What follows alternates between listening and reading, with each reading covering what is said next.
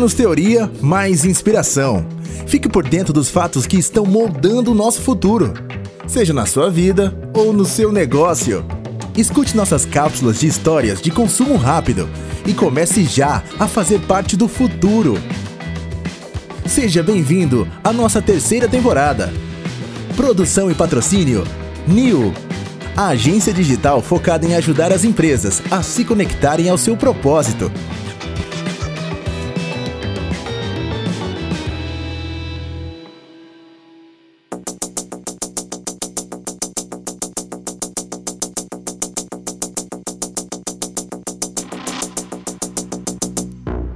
Está começando agora o episódio de número 6 da nossa terceira temporada. A gente está gravando esse episódio hoje, no exato dia onde tivemos a preocupante e a triste constatação do ataque da Rússia aos ucranianos. Mais um episódio para marcar a nossa memória e que, em curto espaço de tempo, já registra acontecimentos estarrecedores. Meus filhos muito mais jovens já começam a acumular acontecimentos que vão fazer parte de qualquer livro de história. Já que o desafio da terceira temporada é contar e, de certa forma, registrar histórias, eu não poderia simplesmente ignorar essa pauta. Bom, para começar, alguns acreditam que esse conflito se trata de uma obsessão pessoal do presidente russo, Vladimir Putin. Outros falam que é uma tentativa de releitura da Guerra Fria. Quem tem mais ou menos a minha idade vivenciou muito de perto esse assunto, tantas vezes retratado, na maioria das vezes como subtramas, no cinema. Um conflito político-ideológico que foi travado entre os Estados Unidos e a então União Soviética, entre 1947 e 1991. O nome, inclusive, faz referência a isso. Ambos os lados não entraram em um confronto direto com armamento nuclear. Foi uma guerra de disputas estratégicas e conflitos ideológicos. A Guerra Fria também se estendeu para o espaço.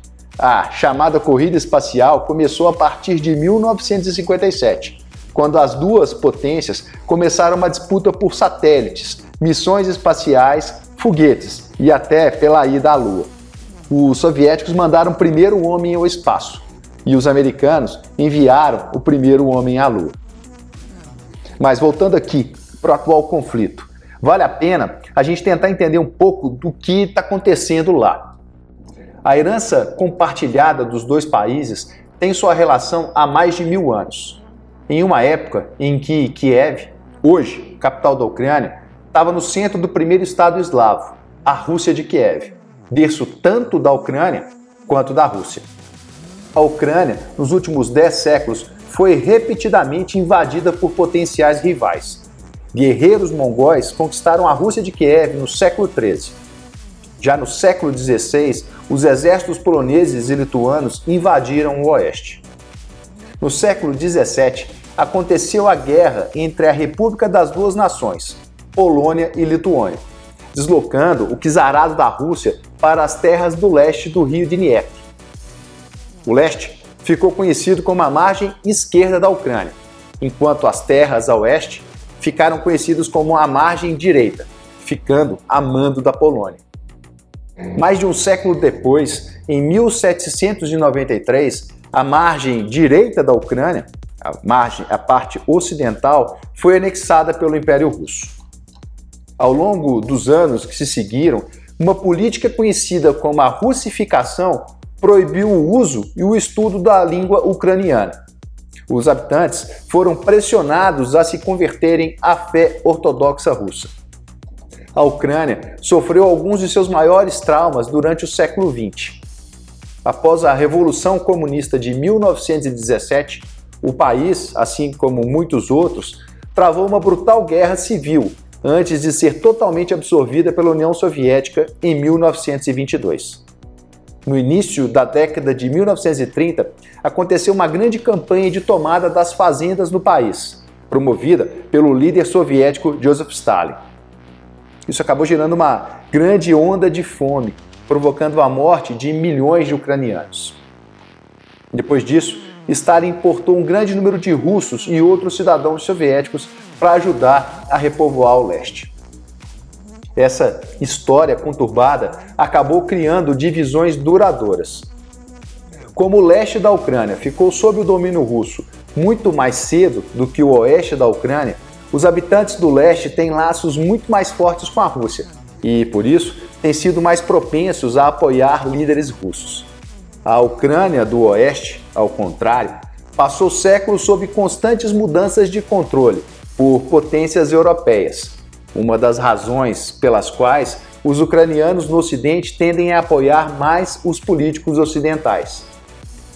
Em linhas gerais, a população oriental tende a falar a língua russa e praticar a religião ortodoxa, enquanto no Ocidente se fala mais ucraniano e a população é mais católica. Com o colapso da União Soviética em 1991, a Ucrânia tornou-se uma nação independente e alguns movimentos importantes foram observados. A OTAN avançou para o leste, trazendo para o rebanho a maioria das nações do leste europeu que estavam ali na órbita comunista. Em 2004, a OTAN adicionou às suas relações três ex-repúblicas soviéticas: Estônia, Letônia e Lituânia. Quatro anos depois, eles declararam a intenção de oferecer a adesão também à Ucrânia fato que acabou gerando um certo ruído com a Rússia. Para quem não sabe, a OTAN é uma aliança militar intergovernamental, criada após o final da Segunda Guerra Mundial, no contexto da bipolaridade formada entre os Estados Unidos e a União das Repúblicas Socialistas Soviéticas, ainda no período da Guerra Fria. O objetivo dessa aliança era baseado em três pilares: a defesa coletiva dos Estados-membros, impedir o revigoramento do militarismo nacionalista na Europa e encorajar a integração política europeia. E são exatamente esses três pilares que incomodam tanto o governante russo. Putin já indicou que vê a expansão da OTAN como uma ameaça existencial e a perspectiva da Ucrânia se juntar à aliança militar ocidental um ato hostil o presidente russo chegou a apresentar aos Estados Unidos e à OTAN uma lista de exigências de segurança. A principal delas, adivinhe, era a garantia de que a Ucrânia nunca entraria na OTAN. Há também uma preocupação mais óbvia de Putin em relação à possibilidade dos Estados Unidos implantarem mísseis muito perto de suas fronteiras.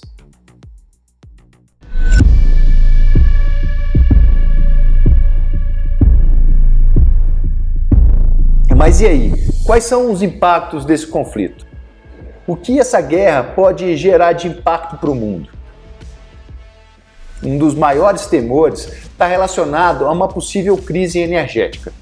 Um terço do gás consumido pelos europeus tem origem na Rússia.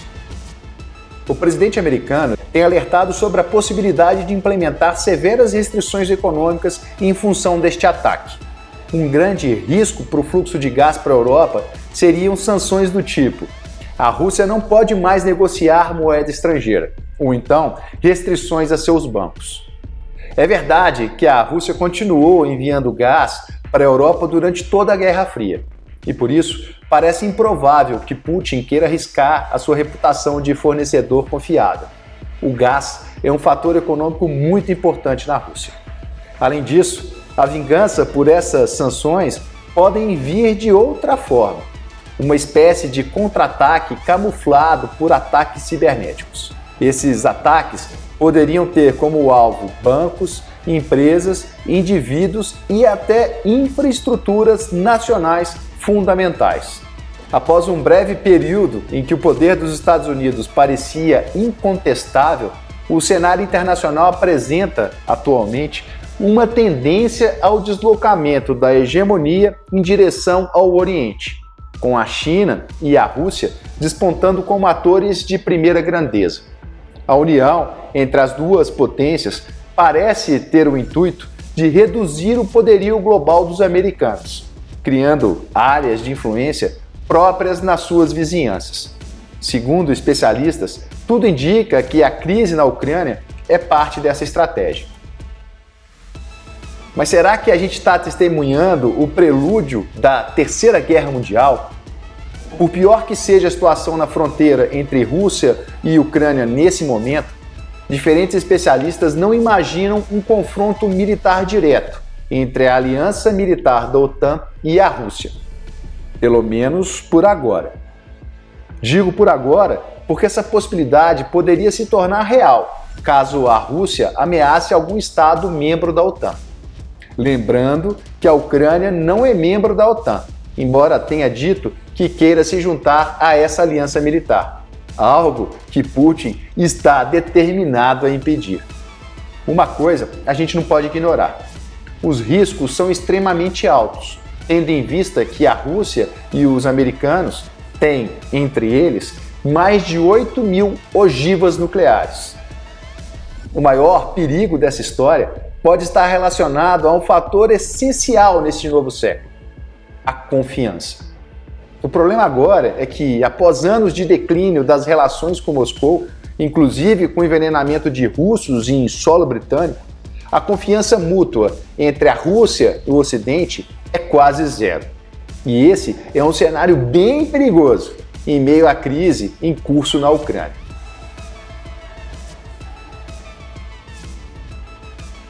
E para terminar o nosso podcast hoje, eu vou lançar a mão de uma obra-prima atemporal, consagrada como o hino da paz mundial. A música escolhida já dizia: Imagine que não há países, imagine que não há posses, que o mundo viva como um só. Imagine, John Lennon. Um beijo e até o próximo podcast.